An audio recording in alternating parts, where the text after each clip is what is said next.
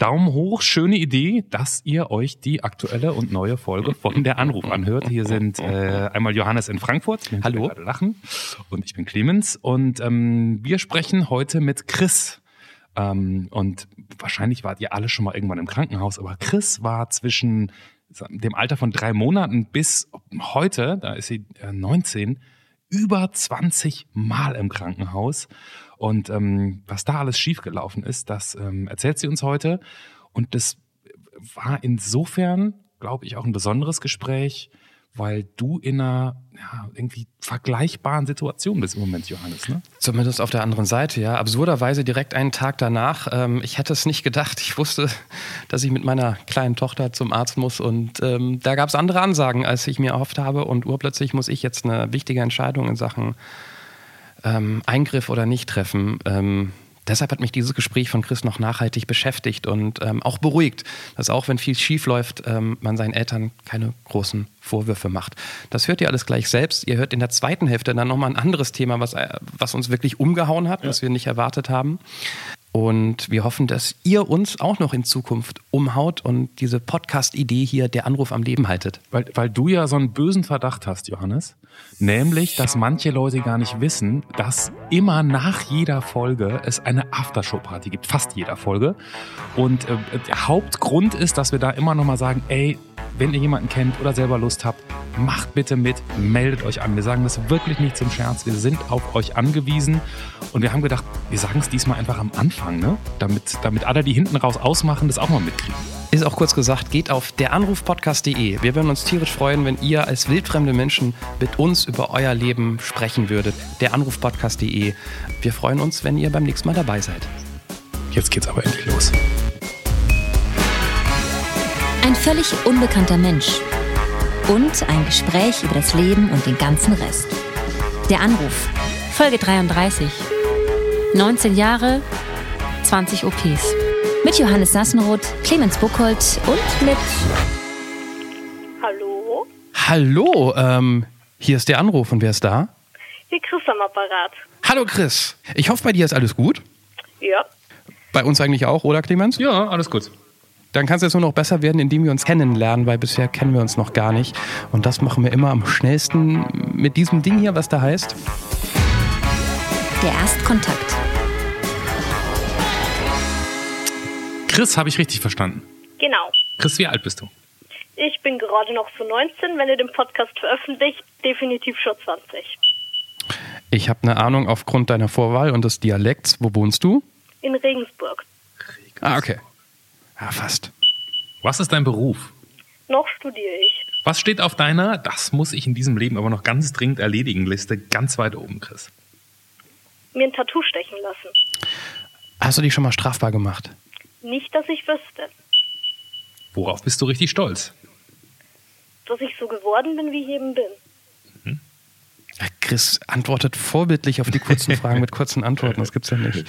Ähm, welchen Tag in deinem Leben würdest du gerne löschen, wenn das möglich wäre? Dazu hätte ich eine Frage. Meint löschen nur aus dem eigenen Gedächtnis löschen oder halt mit allen Folgen? Oh, da muss Oh. ich hier in die Regeln des Anrufs-Podcasts. Da, das ist eine gute Frage. Also ich glaube, ich würde behaupten, Clemens, korrigiere mich, weil die Frage kommt eigentlich von dir. Die, der, der Tag würde aus dem Leben aller gelöscht werden. Ja, so würde ich es auch sagen. Ja, ne? Ist natürlich sehr theoretisch der Gedanke, aber ja, so würde ich ihn auch sehen, genau. Der hat dann eigentlich gar nicht stattgefunden. Weil die andere Variante, da würde ja auch Alkohol reichen, um den Tag zu vergessen manchmal. Gut, dann in dem Fall der Tag, an dem meine Eltern entschlossen haben, mit mir zu bestimmten Ärzten zu gehen, als ich noch ganz klein war. Das hatte sehr viele Folgen. Was ist der allererste Moment aus deinem Leben, an den du dich erinnern kannst, Chris? Äh, mein erster Tag im Kindergarten. Menschen, die dich lange Zeit nicht mehr gesehen haben, wären heute am meisten davon überrascht, dass du Punkt, Punkt, Punkt. Inzwischen tatsächlich äh, meinen Mund aufkriege und von mir selber aus rede und nicht mehr nur so schüchtern in der Ecke stehe. Stell dir vor, Chris, wir könnten es möglich machen. Wie auch immer, frag bitte nicht nach, ähm, dass du mit einer beliebigen Person auf der ganzen Welt, egal ob tot oder lebendig, reden könntest. Welche Person wäre das? Mm, Jeanne d'Arc. Oh. Oh. Und nach der letzten Ausgabe von der Anruf traue ich mir das jetzt kaum noch zu sagen. Ich tue es aber trotzdem. Kennst du einen richtig guten Witz, Chris? Und wie lautet er bitte? Ob Ob er richtig gut ist, weiß ich nicht. Aber er ist okay, denke ich. Lass hören. Oma hat sich ein Bein gebrochen und bekommt einen Gips. Mit dem Gips dürfen Sie auf keinen Fall Treppen steigen, warnt der Arzt. Nach einigen Wochen ruft Oma beim Arzt an und fragt, nun, wann darf ich denn denn wieder die Treppen benutzen? Auf meine alten Tage wird es langsam doch etwas anstrengend, dauernd die Regenrinne rauf und runter zu klettern. Der, der ist doch dann wieder ganz süß im Vergleich zum letzten Mal. Absolut, absolut. Chris, wird es eine wilde Geburtstagsparty? Hm, nein, eher nicht. Weil du keinen Bock hast wegen Klausurenphase oder weil. Ich bin Typ Mensch, der diese wilden Partys feiert. Mir ist dann lieber ähm, gemütlich mit ein paar Freunden zusammenzuhocken, ein bisschen zu reden, gegenseitig ein bisschen zu triezen. So richtig wilde Feiern braucht es da gar nicht, um entspannt irgendwas zu machen.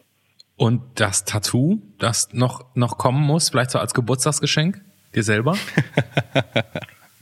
Wäre tatsächlich eine Idee. Aber ich habe noch keinen Termin mit dem Tätowierer ausgemacht. Dementsprechend wird das wahrscheinlich nichts. Weißt du denn schon, was es wird?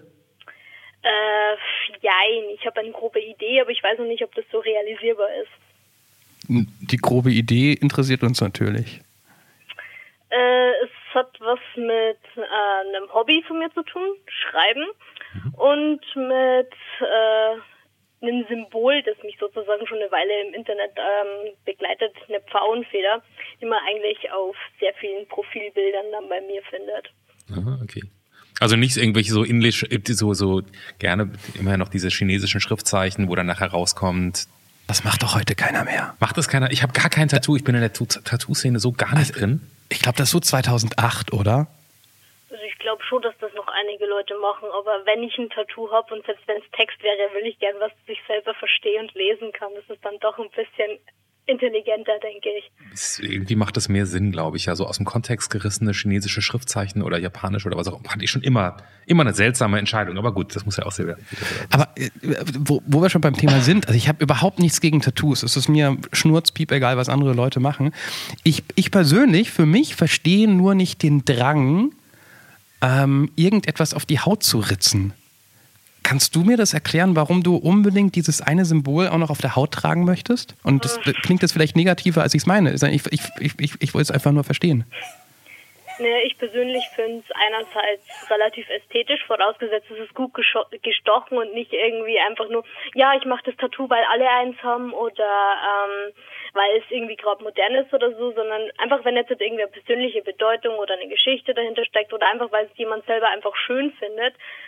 Und dann kann ich es wirklich nachvollziehen, dass sich jemand anstechen lässt. Und ähm, bei mir sind es dieselben Mo äh, Motive, wieso ich gerne eins hätte. Und mir gefällt es einfach. Ich glaube ja, da steckt immer, immer so ein bisschen mehr dahinter. Also die Leute, die ich kenne, die sich ein Tattoo haben stechen lassen, die haben dann immer eine Geschichte. Der eine hat den, den Anfangsbuchstaben seiner Frau eintätowiert. Der nächste sagt, ähm, mich haben, mich haben Sterne schon immer begleitet als Symbol. Ich wollte einen Stern da irgendwo haben. Oder ein Freund von mir hat sich ähm, das Red Hot Chili Peppers Symbol ähm, ein, eingeritzt, weil er gesagt hat, das, das war die wichtigste Phase meiner Pubertät, als ich die Musik gehört habe. Da ist doch hinter der Faunfeder auch noch ein bisschen mehr dahinter bei dir, oder? Punkt, Punkt, Punkt.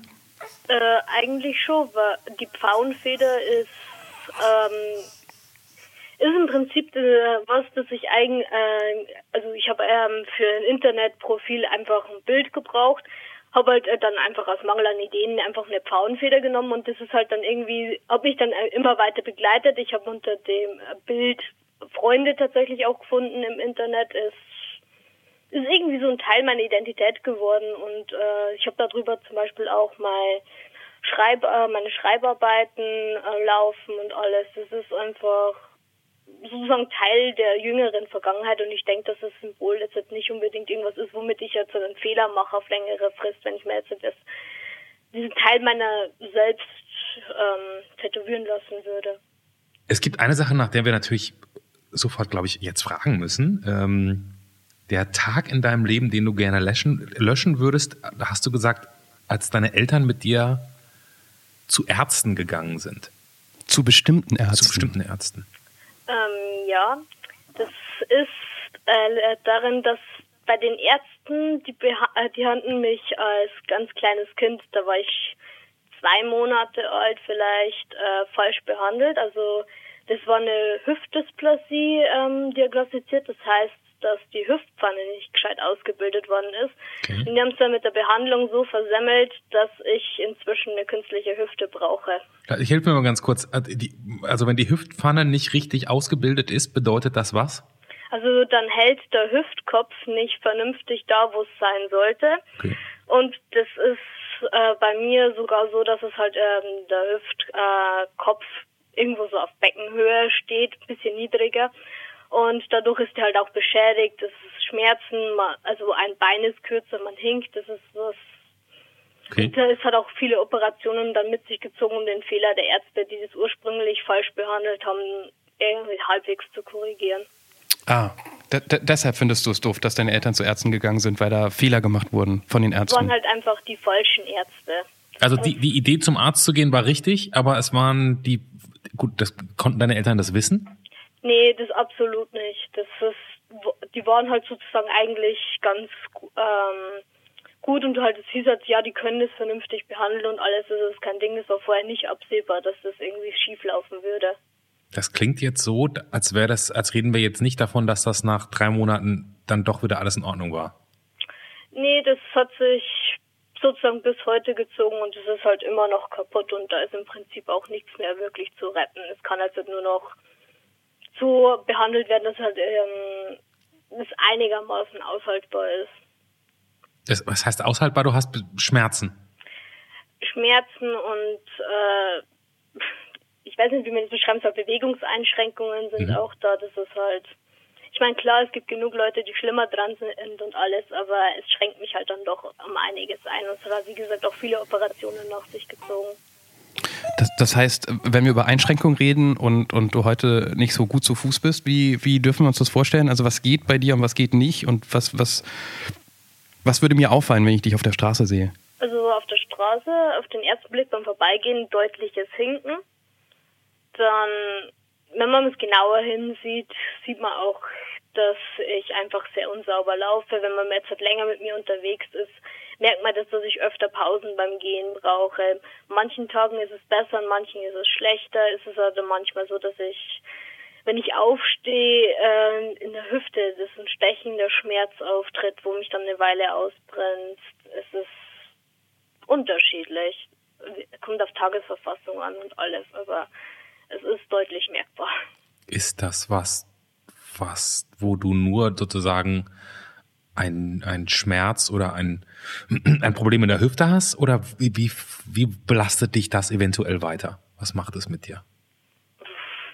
Psychisch weiß ich jetzt gar nicht, ob das irgendwelche Auswirkungen hat, hatte, weil ich kenne es im Prinzip nicht anders. Aber äh, du warst wahrscheinlich im Sportunterricht befreit? Äh, bis zur zehnten Klasse tatsächlich nicht. Ich hatte ab der siebten Klasse dann eine Notenbefreiung, aber es gab einiges, das ich nicht machen konnte. Okay. Sprinten zum Beispiel offensichtlich, aber ja. Aber könntest du Fußball spielen?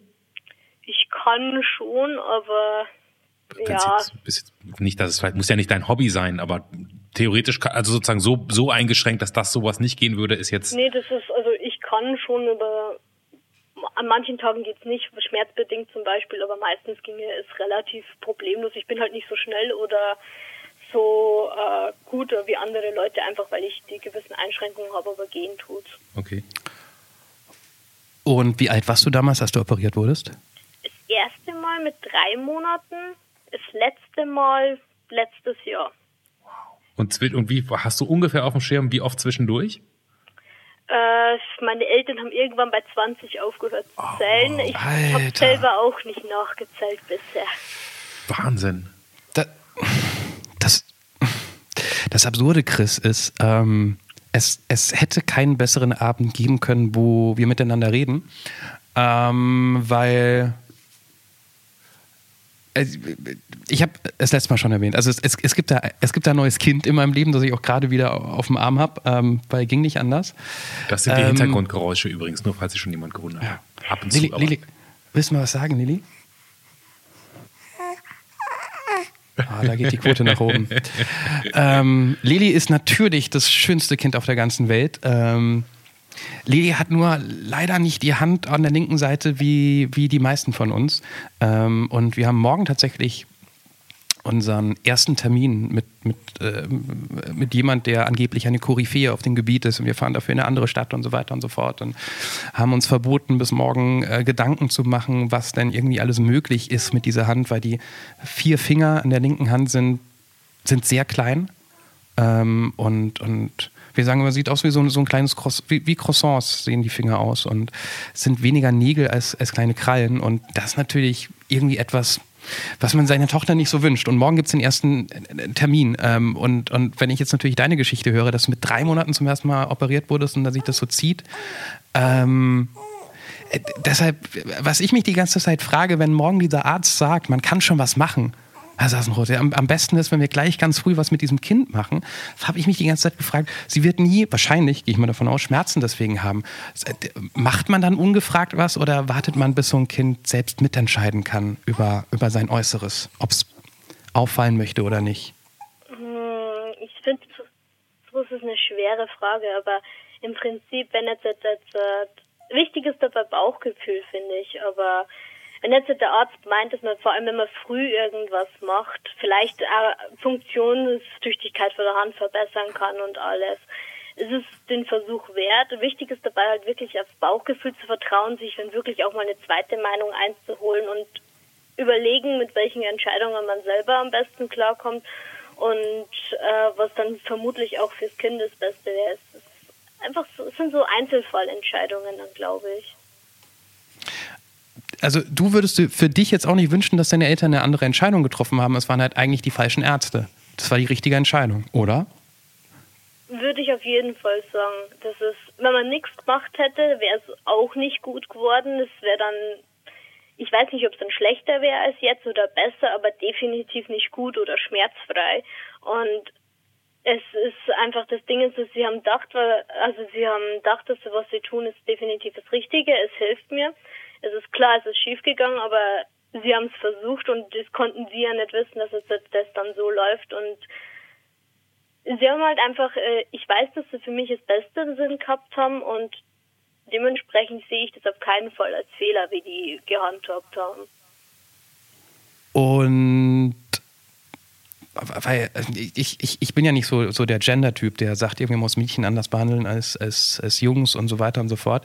Und weil ich jetzt schon so ein paar Mal gehört habe, was ich jetzt ja als Schwachsinn abtue, aber ich bin gespannt, was du als Frau dazu sagst, dass äh, so manche Leute sagen, ja, unbedingt was machen lassen, weil ist ja ein Mädchen und das wird die in der Pubertät richtig blöd finden. Wo ich mir denke, auch ein Junge wird es richtig blöd finden, wenn man deswegen gehänselt wird oder, oder weil man, an, ich meine, ich, ich, ich weiß, wie ich, wie ich meinen Körper gehasst habe in der Pubertät und zwar ein normaler Körper. Ähm, also man ist da immer auf Kriegsfuß und so weiter. Also äh, glaubst du für dich als Frau, weil du ja ähm, nun mal die, die, diese Besonderheit an dir, sage ich mal, all die Zeit trotz der Operation behalten hast, war es für dich was anderes, so angeguckt zu werden, als es vielleicht für Männer gewesen wäre? Äh, zu dem Ich als Frau will ich jetzt nur mal was sagen. Also Frau stimmt nicht ganz. Ich bin Mann, Transmann und noch vor Testosteron, dementsprechend doch eine relativ hohe Stimme. Aber ich denke nicht, dass das jetzt ein großer Unter Unterschied ist, ob Mann oder Frau, wenn äh, man da angeguckt wird offen oder so. Das ist was, mit dem man umgehen lernt und wenn man auch ein Umfeld hat, das einen so akzeptiert, wie man ist, ist das nicht wirklich ein großes Ding, das mir irgendwie auffällt. Zumindest war es das für mich nie. Klar, hin und wieder überlegt man dann schon, ob das jetzt irgendwie so negativ äh, wirkt oder ob die Leute dann einen auslachen und alles macht schon ein bisschen was mit, aber wenn man Leute hat, die einen unterstützen und dann Rückhalt bieten, trotz der anders, trotz des Anderssein, ist es, äh, ist es okay. Ich glaube, das ist von Person von, zu Person komplett anders und so optische Differenzen, es kommt immer darauf an, wie eines Umfeld halt dann auch unterstützt, obwohl oder fern da ist, obwohl man irgendwie anders aussieht und alles. Das hängt dann damit, also damit hängt es dann zusammen, wie man es selber findet und wie man damit umgeht. Das ist, ich weiß nicht, ich habe das nie als irgendwas geschlechtsabhängig betrachtet. Okay, ja, aber dann, dann siehst du es ja ähnlich wie ich. Es hat mich jetzt nur mal von der Betroffenen ähm, interessiert. Einem Betroffenen eigentlich. Einem, achso, Entschuldigung, aber also, aber ich habe so verstanden, dass du dich als Frau fühlst, oder? Nein, genau andersrum. Als Ach, Entschuldigung, Entschuldigung, ich habe es falsch verstanden. Jetzt weiß ich auch, wie die Frage, wieso die Frage vorhin so komisch. Genau, jetzt Okay. komme ich schon wieder mit. Das heißt, ähm, nur nochmal, dann, dann ähm, darf auch Clemens wieder, sorry. Ja, alles gut, ich höre sehr interessiert zu. Du bist bio, biologisch gesehen als, als Frau geboren, fühlst dich Genau. aber als Mann. Ja, okay. Genau. Bevor wir da sicherlich gleich noch zwei Fragen zu haben, würde ich noch einmal gern zurückgehen, weil mich das interessiert.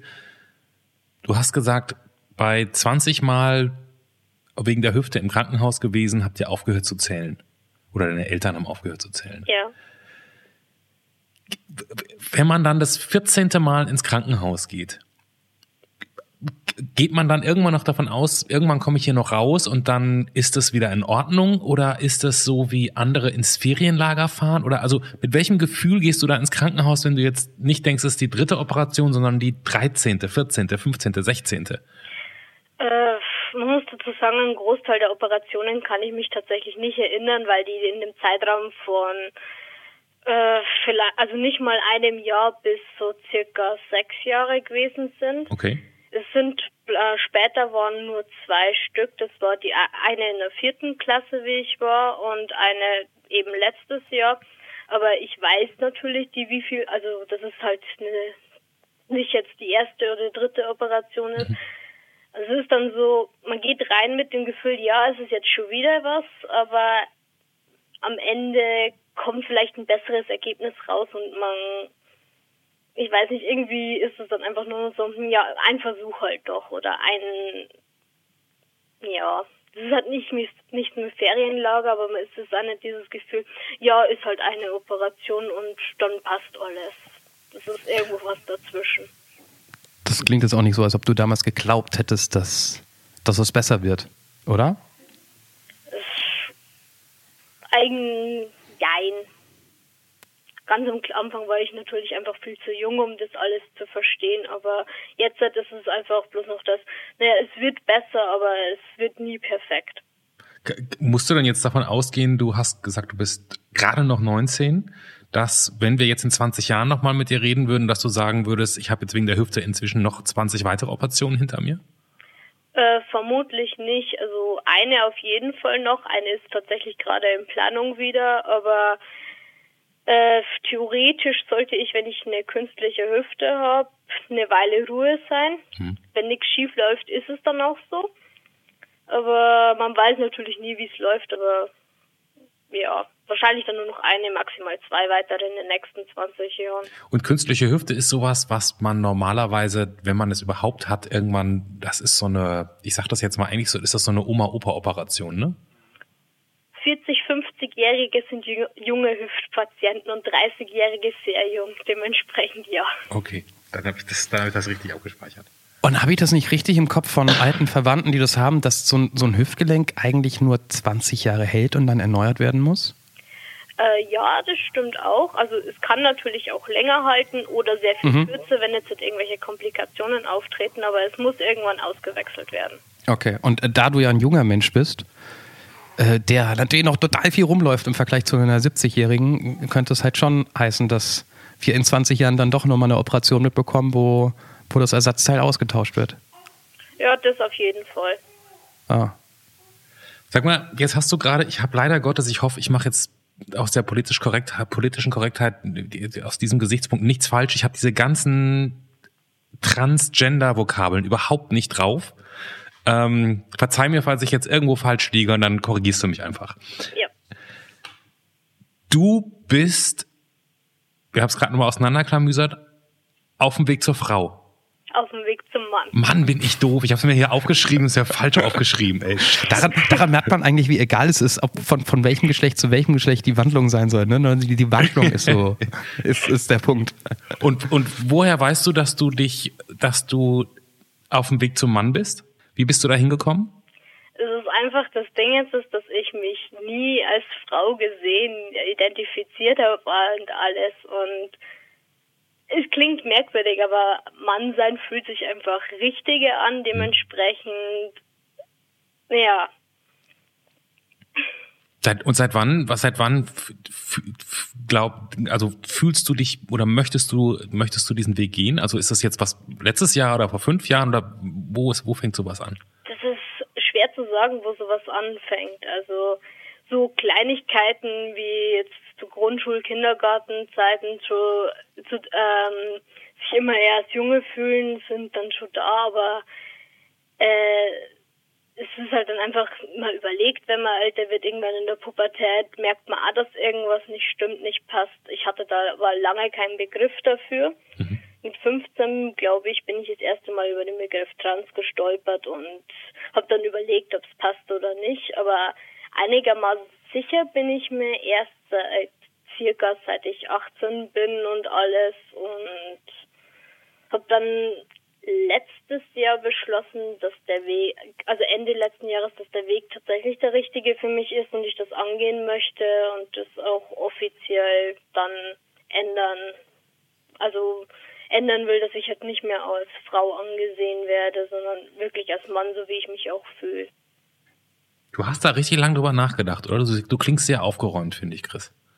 Es ist halt, finde ich, dann keine Sache, die man von jetzt auf gleich irgendwie entscheiden sollte. Es ist halt ein gewisser Druck, irgendwie was ändern wollen, ist da, aber es, man sollte halt trotzdem im Hinterkopf behalten, dass man, also, dass es das einiges an Folgen mit sich bringt und dementsprechend ist, ich finde es einfach nichts ist, dass man irgendwie leichtfertig sagen oder angehen sollte. Und dementsprechend empfiehlt sich auch drüber nachzudenken und alles. Und das habe ich für mich auch getan und ja. Ja, naja, ich würde ja davon ausgehen, dass jeder, der diesen Schritt geht, also ihm geht sicherlich ein langer Prozess voraus, ne? Das würde ich so. Aber ich, keine Ahnung, du klingst, du klingst da sehr reflektiert und sehr, sehr, sehr aufgeräumt bei dem Thema. Ich vermute, dass dein Umfeld, deine Eltern, deine Familie, dass, dass die damit okay sind. Teilweise wissen die es noch gar nicht, teilweise okay. sind sie okay damit. Welcher Teil darfst du verraten, welcher Teil es noch nicht weiß? Meine Eltern unter anderem wissen es noch nicht. Da hatte ich noch oh. nicht den Mut, mit ihnen zu reden. Okay. Okay. Also Freundeskreis weiß aber inzwischen fast komplett Bescheid und da bisher sehr lockere Reaktionen und noch keinerlei Probleme, was ich sehr cool finde. Und deine Eltern, äh, wartest du da auf einen richtigen Moment oder? Ich warte einfach auf den Moment, wo ich mich endlich traue, das dann auszusprechen ihnen gegenüber. Der muss sich ergeben, oder? Ja. Okay. Ja, das ist wahrscheinlich ein, ist ein Schuh, würde ich denken. Heißt das dann auch, äh, heißt diese Wandlung, hängen da auch wieder Operationen dran? Es können welche dranhängen. Zum Beispiel jetzt ähm, gibt es was, das nennt sich Mastec und das ist halt Entfernung der Brustdrüsen und auch Fettgewebe, das an den Brüsten mit dran liegt, sonst zum Beispiel die weiblichen Brüste nicht mehr erkennbar sind, sondern halt diese flache, typische Männerbrust oder mhm. so entsteht. Es ist, teilweise geht es auch durch Testosterongabe in die Richtung, aber komplett korrigiert ist es je nach Brustgröße nicht. Also wäre halt dann eine Möglichkeit, das anzugleichen und es gibt halt natürlich noch viel mehr Optionen äh, Geschle äh, die geschlechtsangleichenden Operationen hm. durchzuführen und ja. Ich, ich wollte gerade sagen, der, der, erste Gedanke in Sachen Operation bei Geschlechtsumwandlung, den, den ich hatte, ist natürlich jetzt äh, die primären ähm, Geschlechtsmerkmale, äh, Teile, ich weiß gar nicht, was man sagt. Ähm, brauchst du das, dass du quasi auch komplett nackt aussiehst wie ein Mann oder geht das überhaupt oder brauchst du das gar nicht? Das gibt es ja auch, wo, man einfach nur sagt. Also zum Thema Gehen ja, es, also, es geht inzwischen auch mit optisch äh, ziemlich guten Ergebnissen. Ob ich es für mich brauche, habe ich noch nicht letzt, also endgültig entschieden. Ich bin kein Freund von Operationen und ich bin auch jemand, ich habe vor jeder neuen Operation wieder Angst. Und ich meine, ich habe so viele schon hinter mir, ich bin nicht scharf ja, drauf, weitere zu machen. Dementsprechend werde ich mir das sehr gut überlegen, wie weit ich gehe. Aber für mich wichtig wäre jetzt zum Beispiel halt wirklich einfach, dass auf den ersten Blick dann diese männliche Optik da wäre und dann dementsprechend zum Beispiel Brüste weg ähm, eine wichtige Sache ist. Alles weitere schauen wir mal, wie sich dann in den Jahren so ergibt für mich. Dann ist das aber im Moment eine Sache, die du für dich im Kopf entschieden hast? Ja. Die du aber sozusagen noch nicht angegangen bist? Ich bin da gerade drüber, das anzugehen in dem du dich jetzt informierst, aber du nimmst jetzt irgendwie, du nimmst noch keine Medikamente oder hast noch keinen Termin für irgendwas oder? Also man muss ja, bevor man ähm, der Hormon, ähm, Hormone, Hormonersatz ähm, kriegt, also in dem meinen Fall dann Testosteron, eine Therapie machen, also sozusagen ähm, psychologisch abklären lassen, dass das halt wirklich trans ist Okay. und nicht irgendwie was ganz anderes hinterher dahinter steckt, äh, weshalb man den Wunsch jetzt nach einem äh, nach dem anderen Geschlecht hat und ich warte da gerade auf einen Therapieplatz, um das sozusagen anzugehen. Das machst du dann, ich will das jetzt, ich will, das interessiert mich nur, das, sagen, das machst du dann, ohne dass deine Eltern wissen, warum du diese Therapie machst oder die, die wissen es gar nicht oder Ich, also ich wohne studiumsbedingt nicht mehr zu Hause, dementsprechend Ah, okay. kriegen die das auch nicht mehr unbedingt mit. Aber ich werde auf jeden Fall, die, äh, sobald jetzt ich den Therapieplatz habe, mit ihnen reden. Das ist sozusagen ein selbstgestecktes Ziel, das halt dann das alles mal langsam offiziell auf den Weg zu bringen. Ich, ich glaube, das wird noch eine harte Nuss. Ähm, also, ich will ja gar keine Angst machen, aber ein, ein, ein Ex-Kollege hat die Entscheidung getroffen, diesen Weg zu gehen und war am Ende eine Ex-Kollegin. Ähm, übrigens das absurdeste Gespräch meines Lebens, weil ähm, die Person hat zuerst mit meiner Freundin gesprochen, die mir dann zu Hause Andeutungen gemacht hat und ich habe so verstanden, dass die Person mir nur sagen möchte, dass sie jetzt aus Spaß Frauenklamotten tragen möchte. Dabei wollte die Person mir sagen, dass sie sich umoperieren möchte. Es gab ein paar Missverständnisse im, im Laufe des Gesprächs, so von wegen, naja, das ist ja nichts Endgültiges, kannst es ja jederzeit rückgängig machen und die haben, nein, ja komm, egal.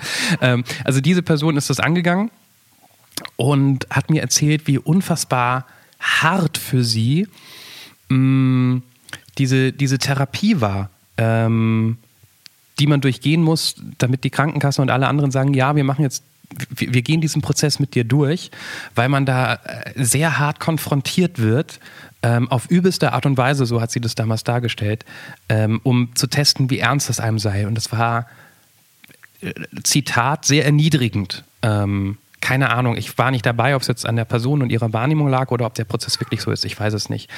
Ähm,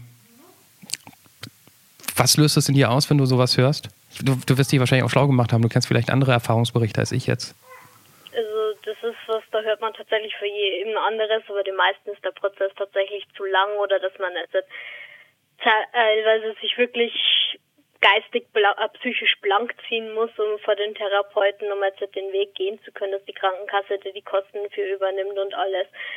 Mir wird das schon mulmig bei den Gedanken dabei, aber ich denke, dass ich den Weg auf jeden Fall packen werde und ja. Ja, keinen zu großen Kopf machen ist vielleicht auch richtig. wenn ich da jetzt anfange, zu viel drüber nachzudenken, das bringt einfach nichts und ja. Du hast ja schon viel drüber nachgedacht, von daher. Es ist weniger was mit sicher äh, zu tun, sondern dass ich den Gedanken, dass es ich wirklich trans sein könnte, teilweise auch einfach verdrängt, beiseite geschoben habe, genug anderes Stress gehabt habe, teilweise wegen der Sachen mit der Hüfte und so weiter und ich nicht die Zeit gehabt habe, mich damit zu beschäftigen und alles. Und ich halt einfach auch keinen Fehler machen wollte. Das ist so, es sind so viele Faktoren, die zusammenspielen und eigentlich ist es mir schon sehr lange klar, aber es ist teilweise auch die Angst nach Veränderungen, weil vor Veränderungen, weil ja man weiß trotzdem nie, wie das Umfeld darauf reagiert und es kommt einfach viele Faktoren da zusammen, wieso das so sich alles so lange gezogen hat, bis ich mir dann wirklich sicher war und das Ganze angehen wollte oder Mhm. wirklich angegangen bin. Hattest du dennoch eine gute Zeit mit dir oder, oder gab es da Momente, wo du drunter leiden musstest? Gewisser Leidensdruck ist da, also Pubertät, wenn sich dann der Körper zu verändern beginnt, das war kein guter Moment oder keine gute Zeit, aber so im Großen und Ganzen bin ich mit mir klar geworden und meistens habe ich den Körper an und für sich einfach ignoriert, aber es war in meinem Umfeld Gott sei Dank eh nie ein großes Ding, ob du jetzt Mann, Frau bist, Mädchen, Junge, weil es einfach nicht relevant war und gleich umgegangen wurde miteinander. Wieso ist denn das dann so, Chris? Das ist ja jetzt, wo du all das erzählst, einmal die Hüfte und dann die Transgeschichte, dass du selber sagst, Leute, die mich lang nicht mehr gesehen haben, werden überrascht, dass ich heute meinen Mund aufkriege. Man könnte jetzt ja eher denken, dass man irritiert ist, verunsichert und dass genau das Gegenteil passiert. Das klingt so, als hättest du Selbstbewusstsein gewonnen über die Zeit. Das definitiv, also Und du rufst bei Podcasts an und so und erzählst von dir. ja, weil es interessant ist, bei sowas mitzumachen. Ich bin seit Folge 1 Zuhörer und habe äh, seitdem überlegt, ob ich mal ähm, mitmachen will oder nicht. Und dann hatte ich vor einer Weile eine Diskussion mit einem Freund, der inzwischen auch schon äh, einen Anruf bei euch hatte ähm, und haben wir uns dann beide mitten in der Nacht spontan angemeldet. Sehr gut. Sehr gut. Aber nochmal noch mal zurück, jenseits von unserem Podcast Freude ist natürlich riesengroß. Ähm, wie, wie schafft man es dann über diese Zeit auch noch an Selbstbewusstsein zu, zu gewinnen? So, ja, den Teil hatte ich jetzt vergessen. Ja, da wissen wir ja dann. ja, also dadurch, dass man sich selber besser kennenlernt, finde ich, fällt es auch einfacher, sich nach außen zu präsentieren und alles. Und man merkt, was man will, wer man ist und man ja, das ist halt dann einfach irgendwie das Ding ist, dass man das dann auch besser zeigen kann. Man traut sich eher was, man geht immer so kleine Schritte nach außen und ich war früher wirklich sehr, sehr, sehr schüchtern und es ging ja nicht, teilweise nicht mal Verkäufer oder so anzusprechen, wenn man mal in einem Laden war, weil es ist ja, Dingens ist aber wenn man, äh, das ist ja furchtbar, aber wenn man dann so sich immer mit sich selber beschäftigt und ja. doch für irgendwelche Sachen aus sich rausgehen muss, dann gewinnt man dieses Selbstbewusstsein schon nach und nach und traut sich mehr, spricht mehr von selber aus und ja. Ich muss noch mal ganz kurz, weil es mich interessiert und wir die ganze Zeit noch nicht gefragt haben, nur mal so als Nebeninfo, was studierst du eigentlich? Chemie. Oh, wow. So einer bist du. ähm, wärst du trotzdem, obwohl du diese starke Persönlichkeit geworden bist, schon fünf Jahre weiter oder zehn Jahre und eben komplett, was auch immer für dich dazugehört, ein Mann? Also ist man ungeduldig? Also am liebsten hätte man wirklich schon alles gestern erledigt und alles hinter sich, aber ich denke, so viel Geduld bis dahin zu warten, bis das alles so weit ist, bringe ich noch auf. Und, und das ist auch ein realistischer, ich habe überhaupt keine Ahnung, ist das ein realistischer Zeitrahmen, sowas von fünf Jahren ab heute? Also fünf Jahre ist ein realistischer Zeitraum. Es ist so, ähm, muss ich selber überlegen, dass ich jetzt nichts äh, Falsches irgendwie sage. Also es sind so ein, zwei Jahre, bis dann ist wirklich das zum Beispiel das Testosteron, Gesicht, die Körperfettverteilung ähm, und alles genug ändert, dass man auch optisch ähm, an gleich die Stimme geht bis dahin runter. Operationen werden, glaube ich, ab äh, 18 Monaten in Therapie und so weiter möglich. Okay. Man könnte so fünf Jahren definitiv ein äh, optisch eindeutiges Auftreten dann als Mann erreichen. Also ja, es müsste hinhauen. Waren wir sehr erwartbar mit unseren Fragen bei dem Thema? Ist das das, worüber du immer reden musst? Das sind tatsächlich die Standardfragen, ja. Ah, Okay. Welche, hättest du, welche fehlen denn? Hast du welche im Kopf, wo du denkst, warum fragt mich das eigentlich bei dem Thema niemand? Eigentlich eher nicht so, aber ich muss zugeben, ich musste bisher auch noch nicht so viele Fragen zu dem Thema beantworten. Weil wir noch mit die ersten sind, mit denen du darüber sprichst. Einerseits das, andererseits gibt es in meinem näheren Umfeld schon einen Transmann und den haben die ganzen Fragen schon erwischt. So. auch, auch deine, vermute ich auch, ja. Die Gnade der Spätgeburt. Ich finde auch, also tatsächlich, ähm, also ich finde es immer wieder spannend, darüber zu reden und nachzufragen. Aber ich muss mich auch zwingen, weil ich habe mittlerweile schon so oft auch beruflich mit Leuten über dieses Thema gesprochen, die ähm, aus von, von, welchem Geschlecht auch immer ins andere wollten oder schon immer das andere Geschlecht gefühlt haben. Deshalb kennt man eigentlich schon so die Fragen. Aber ich, ich, ich habe schon gefürchtet, dass jeder irgendwie so ähnliche Fragen stellt, ähm, weil also was, bei, was am Ende bei mir immer noch so übrig bleibt und was, glaube ich, niemand erklären kann, ist dieses Gefühl, was man hat. Das kann man, glaube ich, nicht nachvollziehen, weil niemand, der in seiner Sexualität oder in seinem Geschlecht ähm, sicher ist und das nicht in Frage stellt, weiß ja auch nicht, wie sich das Mannsein oder das Frausein so anfühlt und stellt das in Frage. Ne? Das, das, das kennen wir halt nicht. Und ich, ich wüsste so gerne, aber das, das kann mir keiner erklären, ich glaube auch du nicht, wie sich diese Irritation anfühlt, dieses da stimmt was nicht und eigentlich bin ich, bin ich anders besser drauf. Also erklären kann ich es tatsächlich auch nicht, aber es ist einfach, man sieht sich, man erlebt sich und man hat das Gefühl, dass irgendwas falsch ist. Man begreift vielleicht lange nicht, was dieses falsch ist, aber irgendwann macht es dann einfach Klick. Aber äh, konkret irgendwie beschreiben, wie man sich als Mann fühlt, wie man sich als Frau fühlt, ich habe keine Ahnung. Das ist auch ein Thema, das habe ich mit Freunden schon öfter diskutiert und das kann irgendwie wirklich niemand. Ist Chris eigentlich jetzt dein, dein neuer Name oder der Name, den du zur Geburt bekommen hast? Das ist eine Abkürzung von dem Namen, den ich zur Geburt bekommen habe. Der aber auch für einen Mann passt natürlich. das, was ich nehme. Ja. In dem Kontext oder liegt, liegt das wieder ganz woanders? Hat Jean d'Arc da auch irgendwas mit zu tun? Äh, nö, mich interessiert die einfach. Mich würde es einfach mal interessieren, ihre persönliche Motivation zu erfahren, wieso sie sich eigentlich äh, als Ritter, ich weiß gar nicht so recht, wieso sie sich einfach als Mann ausgegeben und halt mitgekämpft hat in den Kampf. Aber so, ja. Oh, ich weiß gar nicht mehr so viel. Ist die nicht zum Schluss verbrannt worden? Ich, und ich, ich erinnere mich an irgendein Lied von irgendeiner Band aus den 80ern, das hieß Joan of Arc. Was war denn das nochmal? Ähm, Orchestras, OMD. Orchestra was in the Dark, OMD, ja, genau. Ich weiß gar nicht so viel über, über, über, über, über die Frau, muss ich ehrlich gesagt sagen. Ich weiß jetzt gerade auch nicht mehr, ob sie am Ende verbrannt worden ist. Sie ist auf jeden Fall enttarnt und hingerichtet worden, aber ich weiß nicht mehr wie. Ich, ich glaube verbrannt. Das ist das Einzige, was ich bei Jean d'Arc denke ich immer an verbrannt. Vielleicht stimmt das aber auch gar nicht. Und, weil, weil man ähm, das im OMD-Video gesehen hat. Deshalb. Denkt wahrscheinlich deswegen. Wahrscheinlich ja deswegen. Wahrscheinlich deswegen. Ich habe keine Ahnung. Ich, ich, erinnere mich auch an das Video. Das war sehr langweilig, glaube ich. Ähm, aber gut. Und, ja.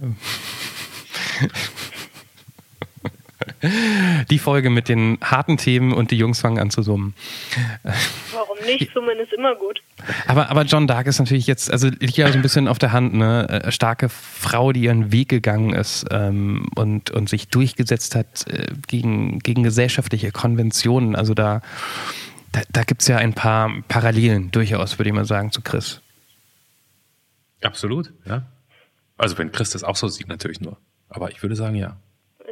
Stimmt, und jetzt, wo du es sagst, ja, ein paar Parallelen sind da vielleicht auch.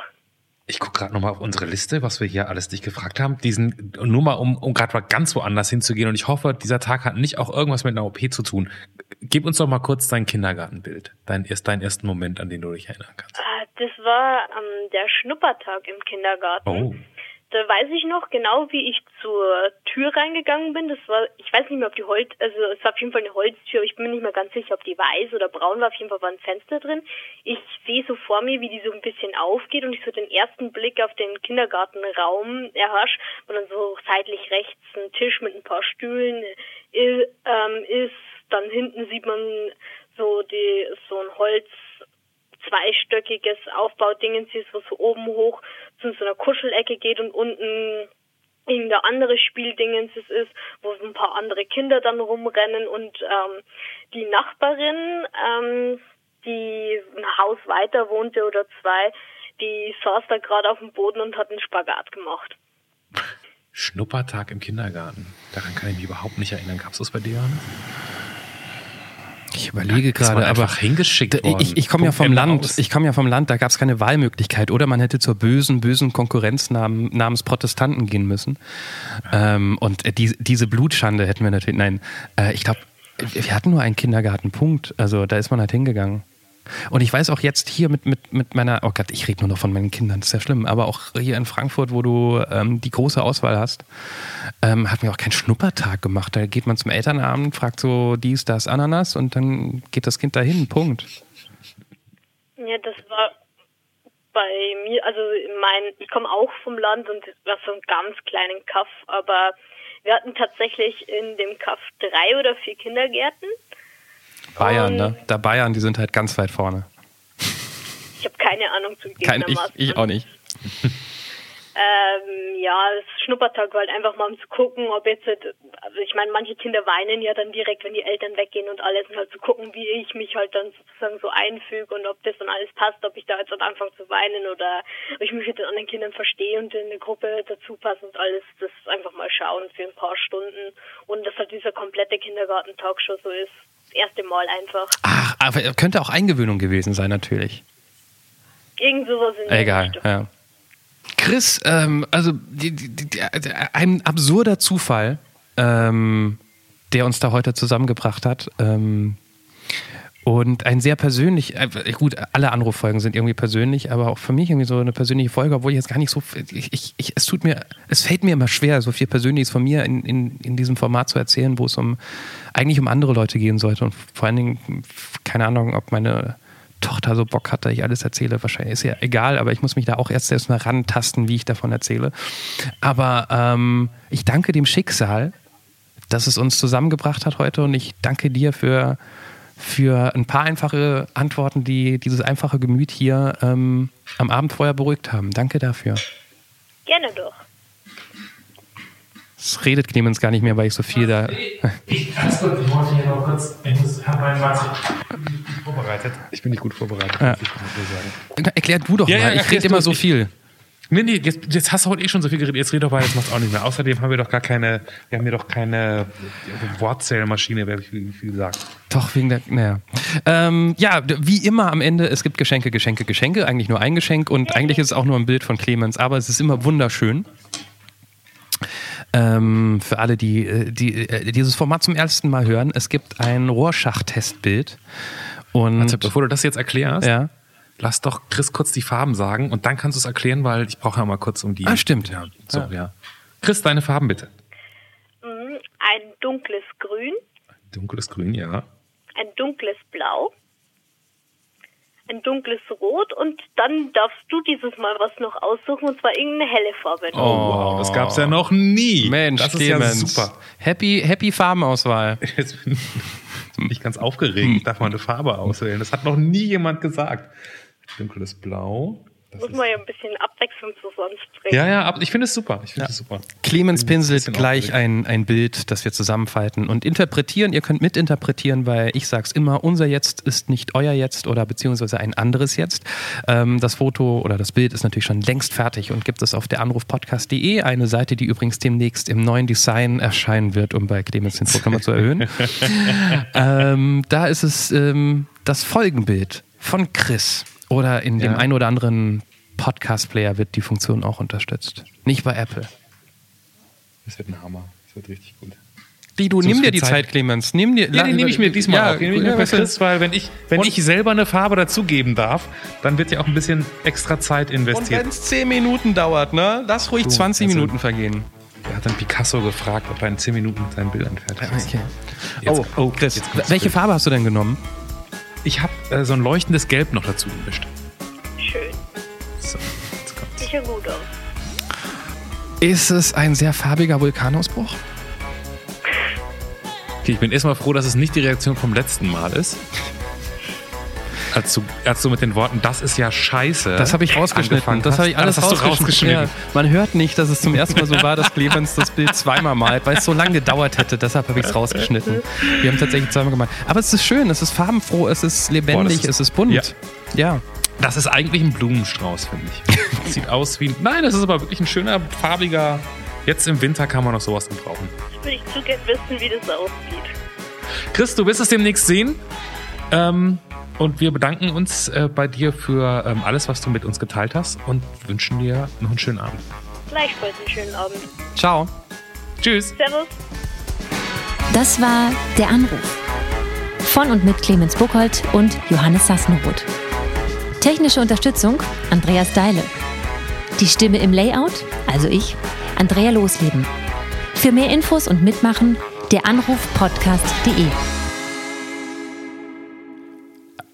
Mein Vater sagt ja immer, doppelt gemoppelt hält besser. Von daher sagen wir es jetzt nochmal, wie am Anfang. Geht auf der Anrufpodcast.de um, Clemens. Um bei uns hier mitzumachen, um mit uns zu sprechen, um eure Geschichte zu erzählen. Selbst dann, wenn ihr denkt, ihr habt doch gar keine, ist egal. Wir kriegen da schon eine raus und ähm, wenn es einfach nur so ein gutes Gespräch ist, gehen wir sehr glücklich auch damit nach Hause. Also von daher macht euch nicht so einen großen Kopf. Wir kriegen das manchmal mit, dass sich Leute für überlegen und sagen, ah, ich habe so lange gezögert, ob ich mich anmelden sollte. Ich wusste ja nicht, ob ich was zu erzählen habe. Habt ihr. Selbst wenn ihr glaubt, ihr habt es nicht, habt ihr. Versprochen. Ja, äh, Chris hat sich, äh, soweit ich weiß, äh, seit Anfang an von der Anruf über ein halbes Jahr Gedanken gemacht, ob sie mitmachen soll oder nicht. Also ähm, war doch eine berechtigte Idee mitzumachen. Ähm, also geht auf der Anrufpodcast.de, weil ganz ehrlich, wir haben momentan nicht so viele Anmeldungen, wie es Zombies in Walking Dead gibt. Okay, das wäre aber auch eine Menge, eine Menge Anmeldungen. Da wollen wir aber hin. Ja, das stimmt allerdings, das stimmt. Also macht mit, freuen wir uns und ansonsten bis nächste Woche.